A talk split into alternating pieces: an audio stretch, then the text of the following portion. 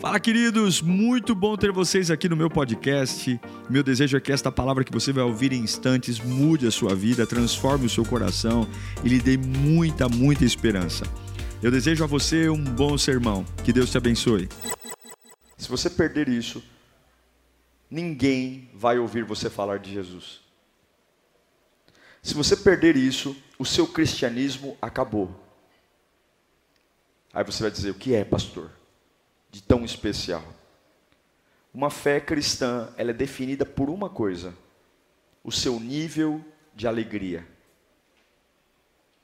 Porque se de fato Jesus é tão bom quanto a gente diz, se de fato ele é tão maravilhoso como a gente prega, o mínimo que eu tenho que ser é alegre, é feliz. E tem uma coisa que destrói qualquer alegria é o maior ladrão de alegria que já foi visto desde o início da humanidade. Chama-se pressão. A pressão mata qualquer alegria. Uma pessoa debaixo de pressão, a primeira coisa que ela perde não é a paz. A paz é depois, ela perde a alegria. E o diabo sabe que um crente sem alegria é um crente falido, é um crente que pode pregar bem, falar bem, mas não convence nem uma barata. Que Deus nos dê graça nessa noite. Abra sua Bíblia comigo. No Evangelho segundo escreveu João, capítulo 7. Evangelho de João, capítulo 7, nós vamos ler do 1 ao 13. Diz assim a Sagrada Escritura. Depois disso, Jesus percorreu a Galiléia mantendo-se deliberadamente longe da Judéia. Ou seja, deliberadamente é, conscientemente, ele não quis ir para a Judéia, porque ali os judeus procuraram procuravam tirar-lhe a vida.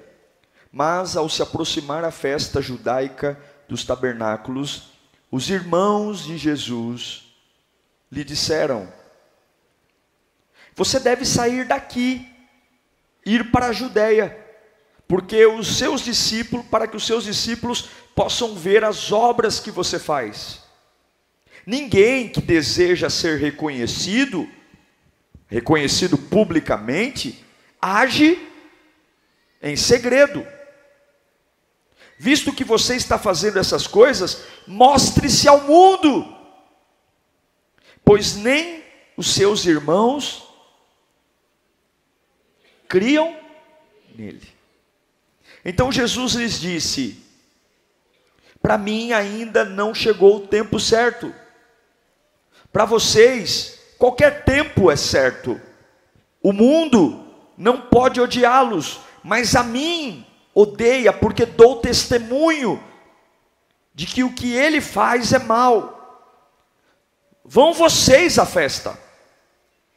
Eu ainda não subirei a essa festa porque para mim ainda não chegou o tempo apropriado. Tendo dito isso, permaneceu na Galiléia. Contudo, depois que os seus irmãos subiram para a festa, ele também subiu, não abertamente, mas em segredo. Na festa, os judeus o estavam esperando e perguntavam: Onde está aquele homem? Entre a multidão havia muitos boatos a respeito dele. Alguns diziam: é um bom homem. Outros respondiam: não, está enganando o povo. Mas ninguém falava dele em público por medo dos judeus. Curve sua cabeça, feche os seus olhos. Nós vamos ter poucos minutos aqui, então traga a sua atenção para cá. Espírito Santo de Deus, é a tua glória que nós queremos, é a tua glória que nós precisamos. Sem a tua glória estamos perdidos, sem a tua palavra não sabemos como agir, Pai. Tolo daqueles que andam segundo o seu próprio entendimento. A tua própria palavra diz que maldito é o homem que confia no homem, e mais enganoso do que qualquer outra coisa é o nosso coração. Então Deus fala conosco, Senhor. Todas as minhas teimosias, os meus orgulhos, as minhas manias, eu coloco de lado agora para humildemente ouvir o Senhor Fala conosco, Pai querido, em nome de Jesus. Amém. Amém. Eu quero falar com você sobre pressão para exercer e pressão para realizar. Parece que as pessoas olham para nós e sempre esperam alguma coisa, sempre esperam alguma postura, alguma mudança, alguma ideia. E muitas vezes, assim como Jesus passou, a pressão muitas vezes não vem de longe, mas a pressão pode vir de perto. Essa pressão que eu estou lendo que Jesus enfrentou veio de dentro da própria casa dele. Eu não sei se você sabe, mas Jesus tinha sete irmãos, teve sete irmãos. A Bíblia não relata se havia uma mulher, mas sete irmãos. E agora, esses irmãos estão olhando para ele e dizendo o seguinte: Olha, você fez muitos milagres aqui na Galileia. Jesus tinha acabado de multiplicar pães e peixes. A fama de Jesus estava correndo para todos os lados. E aí os irmãos dizem para ele assim: Olha, se você quer ser famoso, se você quer realmente que as pessoas te sigam, você tem que ir para a Judéia. Não adianta você fazer os milagres aqui na Galileia, vá para a Judéia. Vai lá, porque ninguém que quer seguidores pode agir em secreto. Jesus está sendo pressionado para exercer e realizar o seu ministério. As pessoas estão empurrando ele para ele viver uma coisa que elas não sequer têm autoridade nenhuma para exigir alguma coisa. E uma coisa, gente, é lidar com a pressão do diabo. Uma coisa é lidar com a pressão de amigos, outra coisa é de quem está dormindo e morando dentro da sua própria casa. Tome cuidado com as pessoas que te chamam de lado, viu? Os irmãos de Jesus chamam ele de lado, dando uma sensação que estão preocupados com ele, dando uma sensação que estão interessados no crescimento dele. Toma muito cuidado com pessoas que te chamam de lado para colocar caraminholas na sua cabeça. Muitas vezes a sua vida está no eixo. Muitas vezes você está vivendo o tempo certo de todas as coisas. Mas tem pessoas endemoniadas que poucas conversas no chamando do canto consegue fazer tudo aquilo que estava muito funcionando bem, tornar-se algo que eu começo a entrar em pânico, como se a minha vida estivesse de mal a pior. Cuidado com as pessoas que te chamam de canto. Cuidado com as pessoas que você nunca viu orando, buscando a Deus, se santificando, que a própria família está mais arrebentada do que tudo, mas elas têm grandes conselhos para te dar elas têm grandes direções, porque se você as ouvir, elas dizem: seu ministério, sua família vai estourar. Eles olham para Jesus e falam: a festa dos tabernáculos é a festa mais importante para os judeus. Judeus do mundo inteiro vão para a Judéia. Você tem que estar tá lá. O que é a festa do tabernáculo? É aquela festa onde os judeus se reuniam para relembrar que a água saiu da rocha, que o maná caiu do céu. É a festa que mostrava que 40 anos de deserto não matou o povo hebreu, não matou a nação de Israel. Ou seja, eles estão dizendo: Jesus, se você não agir em público, você nunca vai ser conhecido por todos.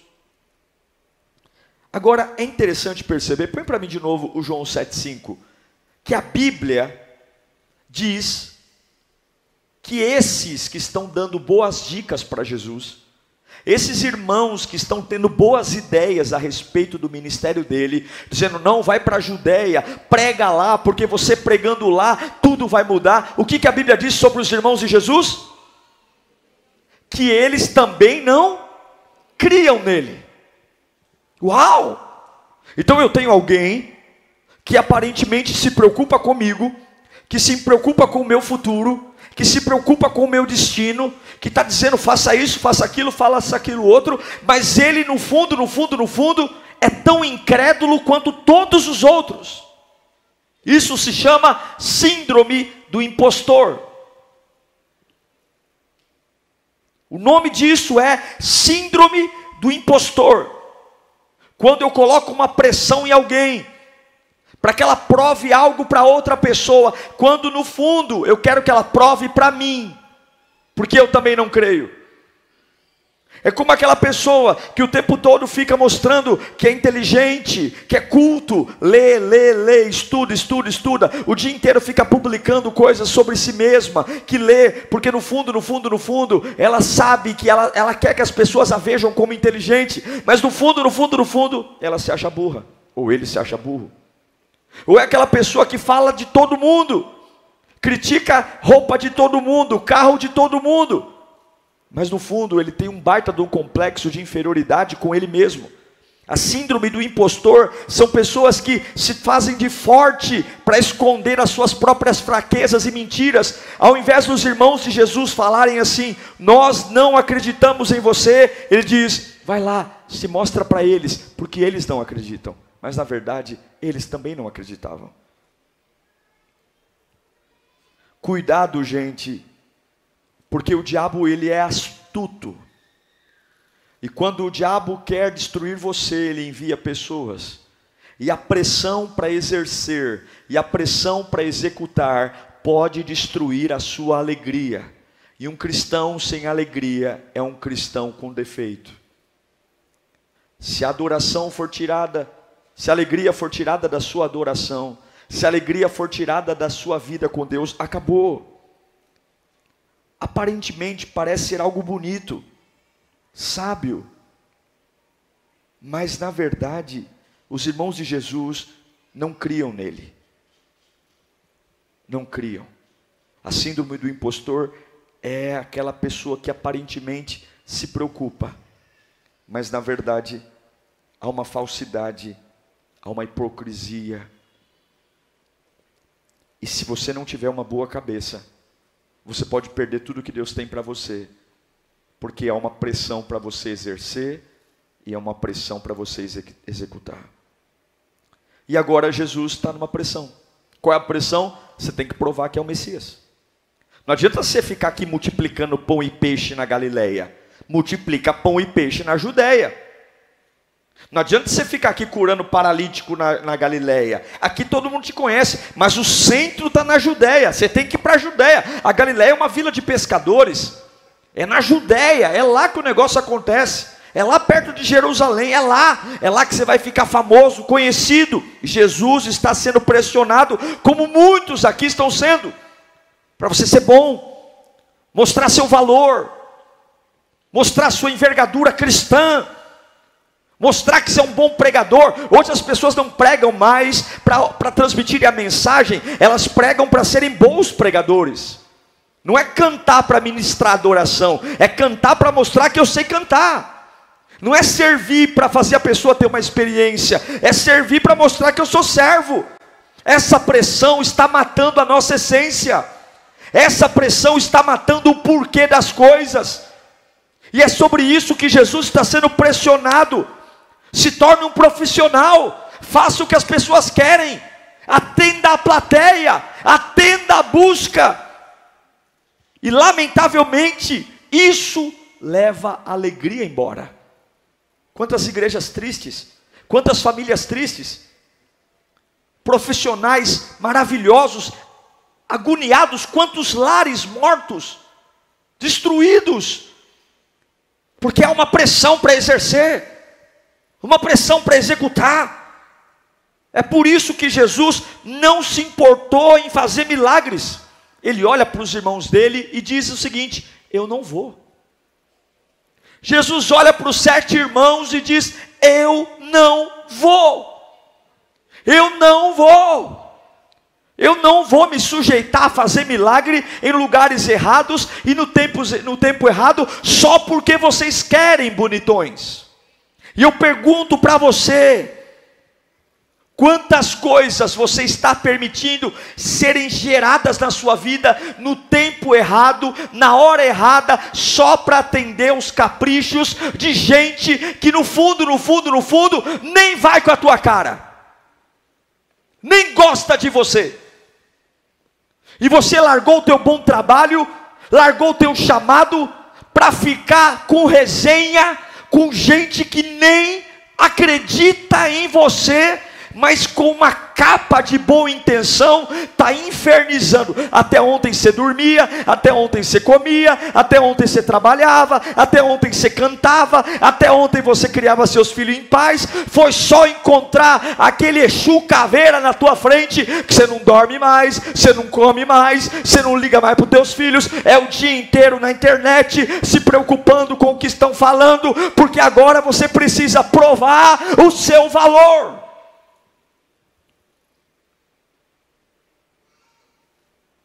Jesus disse: Eu não vou fazer por pressão. Eu não vou ser movido porque vocês desconfiam de mim.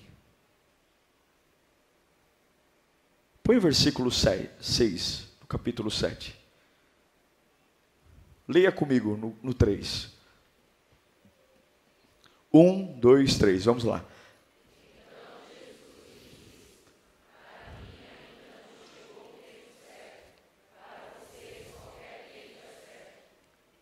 Eu não sei o que vocês vão fazer. Eu não vou. Eu não vou. Você sabe a hora de falar não para alguém? Você sabe a hora de pôr limite no que as pessoas querem? Você já percebeu que todo mundo tem uma grande ideia sobre a sua vida? Que todo mundo tem uma grande ideia? Irmão, se eu fosse ouvir todo mundo que chega aqui a primeira vez e tem uma ideia sobre a Lírio, eu não faria nada. Porque todo mundo tem uma opinião de como as coisas aqui deveriam funcionar. E algumas vezes a gente se acha um burro, fala: Meu Deus, eu estou aqui há 30 anos e não vi isso. Eu vou ouvir, mas eu não vou ser movido por desconfiança. Eu não vou ser movido por pressão. O quanto tempo você está estragando a sua família, estragando o seu casamento, porque você colocou na cabeça que você tem que provar para sua sogra que você é um bom genro que você tem que provar para o seu sogro que você não é a nora que ele pensa que você é. Que você, porque no departamento do lado do seu, dizem que você é um funcionário meia-boca, e agora você não rende, não produz. Se você perder a sua alegria, você perdeu tudo. Existe uma pressão pelo nosso desempenho, meus irmãos. Existe uma pressão como Jesus foi: apareça, mostre, surja, ressurja. Há uma ansiedade pelo desempenho. Por quê? Porque é assim que as, a vida toca, é assim que as pessoas são, aparência. Mas Jesus não é assim. Jesus sabia, olha para mim. Jesus sabia que se ele fosse para a Judéia, ele seria morto. Olha que interessante. Jesus foi morto na Judéia mas não era a hora de ser morto. Ele, ele tinha outras coisas para fazer. Se ele fosse no tempo que as pessoas quisessem que ele fosse, ele seria preso antes da hora, ele seria açoitado antes da hora, e ele não teria cumprido o propósito do Pai na, no, no, no tempo determinado, tudo porque o capricho das pessoas estava ali. E eu te pergunto: quais são as coisas que estão matando você hoje, propositadamente estão lá e você aceita? Quais são as coisas que estão matando você e propositadamente, por pressão, você está deixando perder a sua alegria? Quais são as coisas que estão destruindo o que é o prazer de uma vida de dentro para fora? Totalmente bagunçado, perdido, paranoico, doente, totalmente, ou vê alguém conversando, já acha que é dele. O que vocês estão falando aí? Que estão falando de mim? Você acha que você é a última bolacha do pacote? Você acha que o mundo gira em torno de você? Mas é isso que a pressão faz. A pressão faz a gente ficar louco. A pressão faz, e Jesus fala: Eu não vou. Se você ler o texto, a Bíblia diz que propositadamente Jesus escolheu ficar longe da Judéia. Propositadamente Jesus escolheu ficar longe do ambiente de pressão. E eu quero declarar hoje: você tem que ser inteligente. Chega das coisas acontecerem sem a sua intervenção. Propositadamente eu vou me afastar da pressão. Você tem que se afastar da pressão. Você tem que ser inteligente. Ambientes que estão te pressionando, fuja. Tem a pressão boa, a pressão que vem de Deus, a pressão para crescer. Agora a pressão para ficar atendendo expectativa de gente, que não serve o Deus que eu sirvo, que não crê no Deus da Bíblia, e simplesmente porque são impostores e querem que eu prove algo, eu vou abandonar minha fé para ficar gastando energia com isso. A Bíblia diz que propositadamente Jesus não foi, e você precisa saber o que, que propositadamente você tem que ficar longe. Fala para o seu irmão, você tem que saber o que, que você tem que fugir. Você tem que saber o que, que tem que diminuir a pressão. Talvez esse almoço de família está pressionando demais. Talvez essa amizade está pressionando demais. Eu não estou falando pressionar em relação a coisas que são nossas obrigações. Mas eu estou falando é quando a minha vida cristã, eu estou fazendo as coisas certas e as pessoas vêm colocando o dedo em coisas que não deveriam, o que propositadamente você tem que ficar longe nessa temporada da sua vida, para você orar melhor, refletir melhor, desejar a Deus de uma forma melhor, o que, que propositadamente, o que, que eu tenho que pensar, o que, que eu tenho que conversar, onde eu tenho que ir, o que, que eu tenho que evitar, você vai quebrar a sua vida tentando ser como os outros. Você vai quebrar a sua vida tentando agradar aos outros. Você vai quebrar a sua vida, vai deformar a sua alma, tentando atender às expectativas dos outros. E eu não estou falando sobre raiva, ódio, indiferença. Eu estou falando que no santo dos santos da minha vida ninguém entra. Quando Deus colocou o povo no deserto, Deus estabeleceu um templo. Quando Deus estabeleceu o tabernáculo, o tabernáculo tinha três áreas. Quantas áreas? Três áreas. Átrio, quintal, todo mundo entrava. Quem entrava no átrio? No átrio tinha um altar de bronze. Todas as famílias iam até lá e entregavam os, os animais, imolavam e subia a fumaça. No meio do pátio, no meio do átrio do quintal, havia uma casa, um cômodo dividido em dois. O primeiro deles chamava-se Santo Lugar. Tinham três elementos lá: altar de incenso para orações, mesa de pães, tinham doze pães, e a menorá, que era o candelabro. Quem entrava no átrio? Você lembra? Todos. No santo lugar só entrava sacerdote. Ou seja, de todos, afunilou para sacerdote. Atrás do santo lugar tinha um lugar chamado Santo dos Santos. Havia um véu, um pano, e atrás do Santo dos Santos tinha uma arca, chamada Arca da Aliança. Dentro dela tinha a vara de Arão, o maná e a tábua das leis. E lá no Santo dos Santos só entrava o sumo sacerdote uma vez por ano. Essa é a representação da sua vida. No pátio da sua vida, todo mundo entra. No santo lugar da sua vida, só os sacerdotes. Quem é sacerdote? Pessoas que caminham comigo. No santo dos santos, só um entra. Quem é esse um? Deus.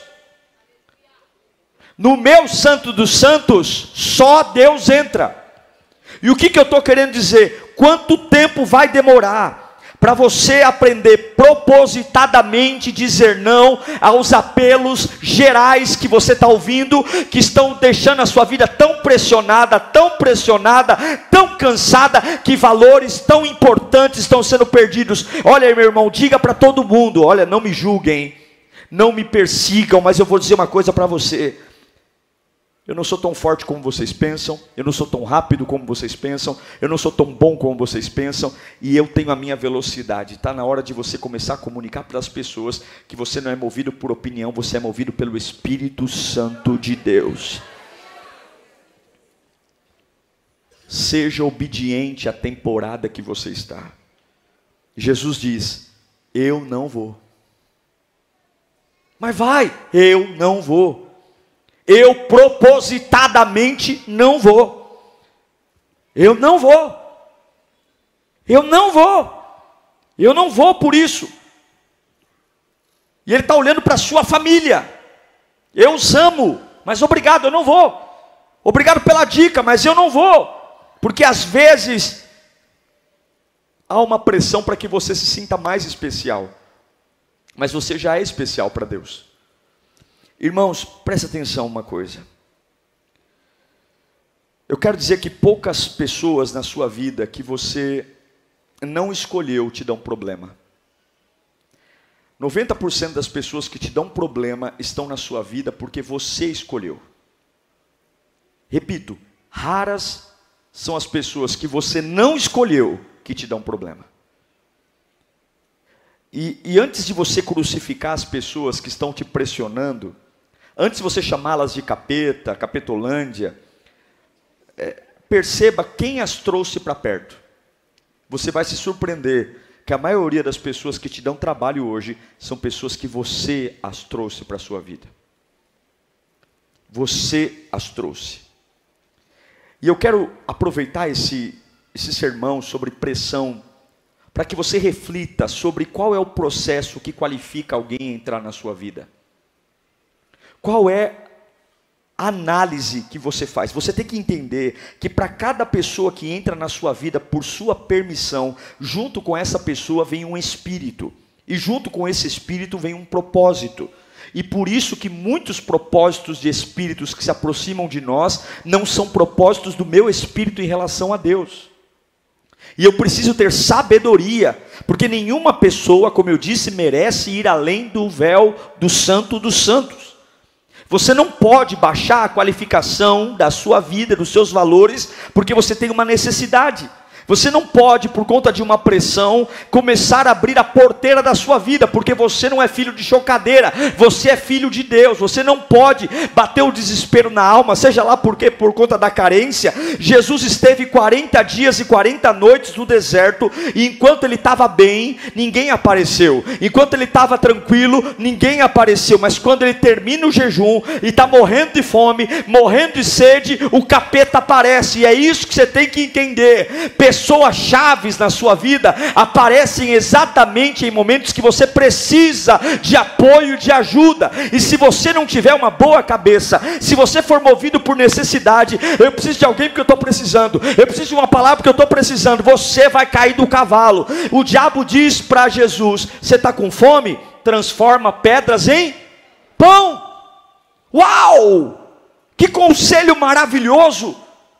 Que conselho fenomenal!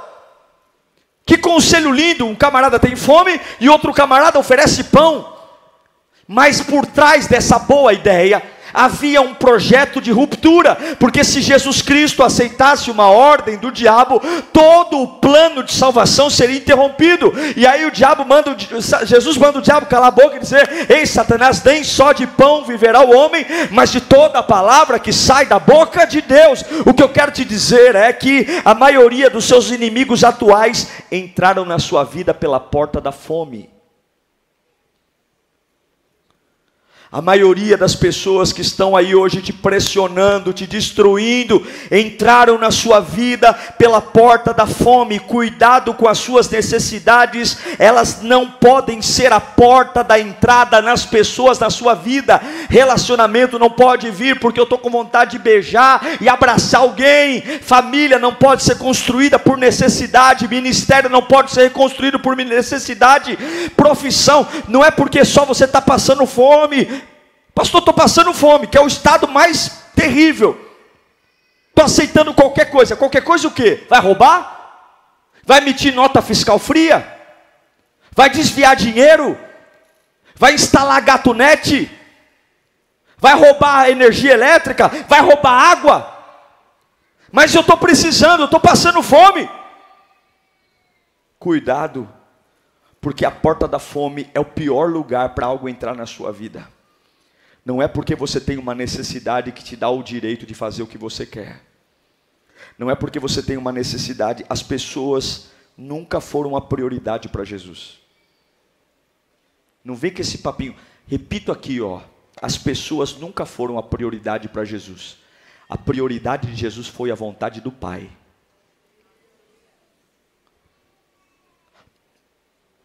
Jesus ouvia a multidão, mas não parava na multidão. A prioridade de Jesus foi a vontade do Pai. Eu te provo isso. Atos 20, 22. Atos 20, 22. Agora, compelido pelo Espírito, estou indo para Jerusalém, sem saber o que me acontecerá ali. É o Paulo, Paulo está falando. Só sei que em todas as cidades o Espírito Santo me avisa que prisões e sofrimentos me esperam. Todavia, não me importo nem considero a minha vida de valor algum para mim mesmo, se tão somente puder terminar a corrida e completar o ministério que o Senhor Jesus me confiou, de testemunhar do Evangelho da graça de Deus. Agora sei que nenhum de vocês, entre os quais passei pregando o reino, verá novamente a minha face. Portanto, eu declaro hoje que estou inocente do sangue de todos. Vamos até o 25. Esse é o 25? É. Jesus diz, Paulo diz: Eu amo as pessoas, mas eu não vou ser movido no tempo das pessoas, porque o que torna bom não é beijo, abraço, cafuné. Você abençoa as pessoas quando cumpre o propósito de Deus. Veja, irmãos queridos, e aqui é o caminho para o encerramento. O que, que nos abençoou em Cristo? Eu estou em pé hoje por causa do quê? Da cruz. Não foi? Ele morreu, foi sepultado, e no domingo pela manhã ele com a chave da vida e da morte em suas mãos. Nesse meio tempo todo, ele cuidou de um, abraçou outro, fez milagre. Mas o que mudou a minha vida não foi quando ele disse para os fariseus: quem não tiver pecado, atire a primeira pedra. Não foi quando ele olha para Zaqueu e vai para a casa de Zaqueu. Não. O que salvou a humanidade foi quando ele morreu e fez o que o Pai queria que ele fizesse. Se eu e você fecharmos mais a boca e fizermos mais a vontade do Pai, nós vamos abençoar muito mais a nossa família do que a quantidade de discursos prontos que a gente fica pregando dentro de casa. Se nós formos cristãos alegres, tomados pela glória de Deus e conscientes do chamado que Deus tem para nós, você vai abençoar muito mais a sua família do que esses debates bíblicos intermináveis que você tem, do que esse tipo de conversa chata que você tem, de ficar enfiando goela abaixo de todo mundo, o quanto é bom servir a Deus. Se você cumprir, qual é o propósito de Deus? Tenha uma vida em santidade. Qual é o propósito de Deus? Seja um adorador. Qual é o propósito? Seja um servo fiel. Qual é o propósito? Crie sua família no altar. Deixa que eles vejam e precisem nenhuma vai mudar o fato de eu ter propósito, porque vão rir de você, vão zombar da sua fé, vão zombar de você. Eu me lembro, eu me lembro de muitas vezes, irmãos, quando Alírio era em outro lugar, um, um, um, um outro pastor aí, pai, mangava da gente. Falava, eu falava visão B-Power, ele chamava de gasolina V-Power. Ah, é a igreja do posto de gasolina, tem a gasolina V-Power mas bagunçava, falava e só chegava no meu ouvido quanta coisa, e no meu orgulho humano falava: eu tenho que provar alguma coisa para ele, eu tenho que provar que eu sou bom. Bobagem, eu era moleque, novo, idiota, e muitas vezes não tinha WhatsApp na época, eu escrevia uns e-mails meio grosseiro, coisas que eu olho para trás hoje eu me envergonho, porque eu parei o meu bom trabalho, eu parei a minha adoração para jogar pérola aos porcos. Porque quem não vai com a minha cara, não vai com a minha cara nem pintado de ouro. O que eu estou dizendo para você é: tira essas distrações, para de querer conciliar o que os outros pensam e foca no propósito. Porque o propósito vai te levar para o teu destino, o propósito vai te abençoar, o propósito vai abrir a porta na hora certa, o propósito vai erguer o seu nome, não na tua força, mas na força do Espírito, o propósito vai te dar condições. Jesus diz: Eu não vou aceitar a pressão, por quê? Porque eu não vou perder a minha alegria. Eu não vou. Eu digo para você para encerrar: você vai morrer tentando agradar as pessoas e não vai conseguir. No meu casamento, dentro das minhas condições financeiras e da minha esposa, a gente fez o melhor que a gente podia. Contratamos o melhor buffet que a gente podia. Contratamos o melhor salão que a gente podia. E meu casamento tiveram quase 400 pessoas. Gente que nem foi convidada foi de van. Irmão, quando não te convidarem, não se convide, é muito feio. Quem quer que você vá, não vai esquecer de você. Não vai esquecer de você. Não fica se oferecendo, é coisa feia. Entendeu? Quem quer que você vá, vai te ligar, vai te lembrar. E aí as pessoas me perguntavam na igreja: Nossa, tá chegando o seu casamento, né? E E eu falava, é, mas chegaram de van. Tá bom, todo mundo foi bem recebido, enfim. E é por isso que eu digo, faça para você, não pergunta a opinião de ninguém não. E eu caí na besteira de terminando ali o, o casamento para o noivo e para a noiva, é um inferno.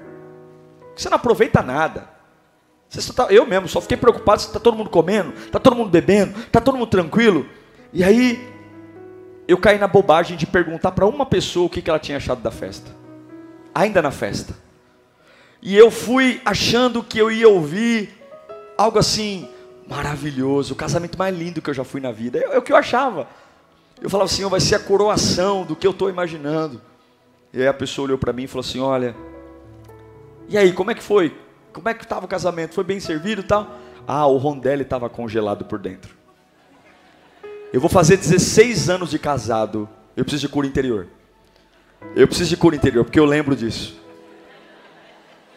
Aquela endemoniada olhou nos meus olhos. Usada pelo capeta, eu tenho certeza. Foi o, foi o próprio Satanás que se materializou nela. Naquela hora, irmão, eu fiquei meio estático assim meio pálido.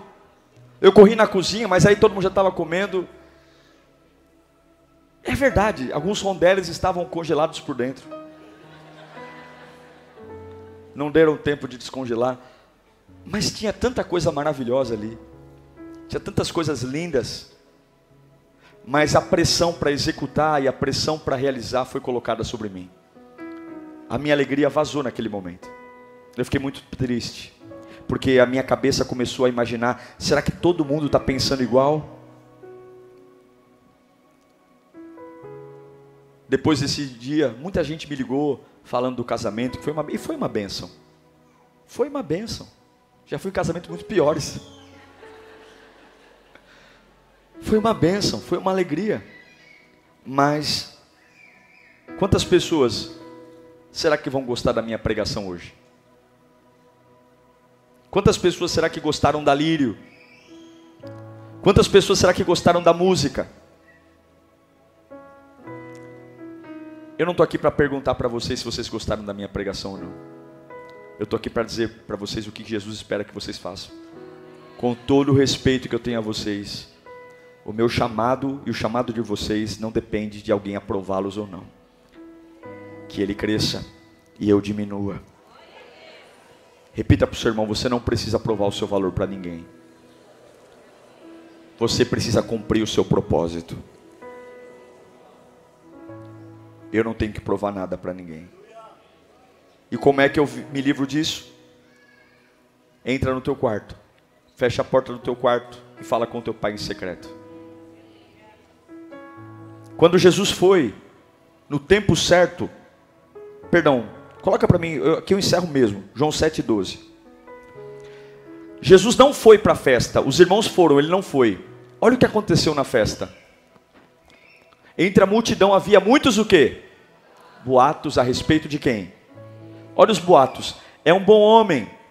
Outros respondiam: Não, ele está enganando o povo. Sempre haverá sussurro sobre você. Sempre vai ter sussurro. Se, tiver, se teve sussurro sobre Jesus, por que, que não vai ter sussurro sobre você? E não dê importância aos sussurros. Não dê importância aos boatos. Não fale com sussurros. Não comente sobre sussurros. Não dê importância aos sussurros. Porque sussurros têm um propósito de matar a sua alegria e o seu plano. Apenas não vá quando Deus não mandar você ir. E entenda que a pressão não vai matar a sua alegria. Quero que você curva a sua cabeça nesse instante. Qual é a pressão que você está enfrentando hoje? Qual é a pressão para realizar? A pressão para ser? A pressão para provar o que a quem? Qual é a pressão para ganhar mais? Para trabalhar? Veja, essa palavra não é um abraço na incompetência, não. Essa palavra não é para você deitar e dizer, tá bom, agora não presto conta para ninguém. O pastor falou, não, não tem nada a ver. Não é não aceitar a pressão para viver a minha vida do meu jeito, é não aceitar a pressão para eu viver o plano de Deus. Eu não quero que coloquem o dedo no plano de Deus. Eu não quero que coloquem o, plano, o dedo naquilo que Deus tem para mim. Eu não quero ter que viver num ritmo que não é o meu. A minha temporada não é para isso. Estão me destruindo. Estão fazendo a minha vida virar um inferno. Porque eu tenho que ser bom o bastante, eu tenho que fazer o bastante. E eu vou dizer hoje, eu não vou ser movido por pressão. Eu vou ser movido por propósito. Eu quero o melhor de Deus para mim. Eu não preciso ter o carro que todo mundo tem. Eu não preciso ter a casa que todo mundo tem. Eu não preciso ter o corpo que todo mundo tem. Eu não preciso ganhar o salário que todo mundo ganha. Eu só quero o que Deus tem para mim. E hoje essa tirania da comparação vai cair por terra. E hoje essa tirania da pressão vai cair por terra. E hoje essa necessidade de, de o tempo todo ser imbatível, perfeito. Por que, que eu não posso simplesmente ser diferente? Por que, que eu tenho que ser igual a todo mundo? Por quê? Porque a miséria tem companhia, o sucesso é solitário. E é por isso que fracos querem trazer você para perto, para que você se torne como eles. Mas a palavra de Deus está clara aqui: não vá, não mude o seu bom trabalho, não saia dos teus propósitos, não mude a sua fé, não comece a ouvir gente que te chama no canto e começa a colocar caraminhola na tua cabeça, gente que nunca venceu em lugar nenhum, gente que nunca lutou batalha nenhuma, gente que a vida inteira é um fracasso, mas se acha no direito de te chamar no canto e dizer para você: faça isso, vai ali, faça aquilo ali, e você tonto, para o teu bom trabalho para aceitar pressão de idiota pressão de gente que não te ama. Os irmãos de Jesus não creram nele. Espírito Santo, eu oro. Eu oro para uma noite de libertação aqui, meu Deus. Eu oro para uma noite onde a pressão não vai matar a nossa alegria. Eu oro por maturidade, eu oro por discernimento, eu oro por inspiração, eu oro, Senhor, por velocidade, mas eu oro por dependência. E eu oro, meu Deus, porque nós temos que saber a hora certa de ir para a Judéia, nós temos que saber a hora certa de executar. Eu sei que o inimigo tem colocado pessoas ao nosso lado, e a porta da fome tem trazido pessoas que não devemos ter para perto de nós, pessoas que realmente não deveriam estar nos aconselhando, pessoas que não deveriam estar falando conosco, colocando angústia angústia, colocando insatisfação, colocando crises internas. Mas eu peço a libertação nesta noite. Nos liberta dessa vida, meu Deus. Nos liberta desses pensamentos. Meu Pai, me dá comprometimento com o teu plano. Eu quero estar compromissado com a cruz. Haja o que houver, venha o que vier, seja qual for a ideia, o pensamento. Eu quero a tua presença. Eu quero a tua presença. Uau! Eu tenho certeza que Deus falou com você. Tenho certeza que depois desta palavra a sua vida não é mais a mesma. Peço que você também me acompanhe nas minhas redes sociais: Instagram, Facebook YouTube. Me siga em Diego Menin. Que Deus te abençoe.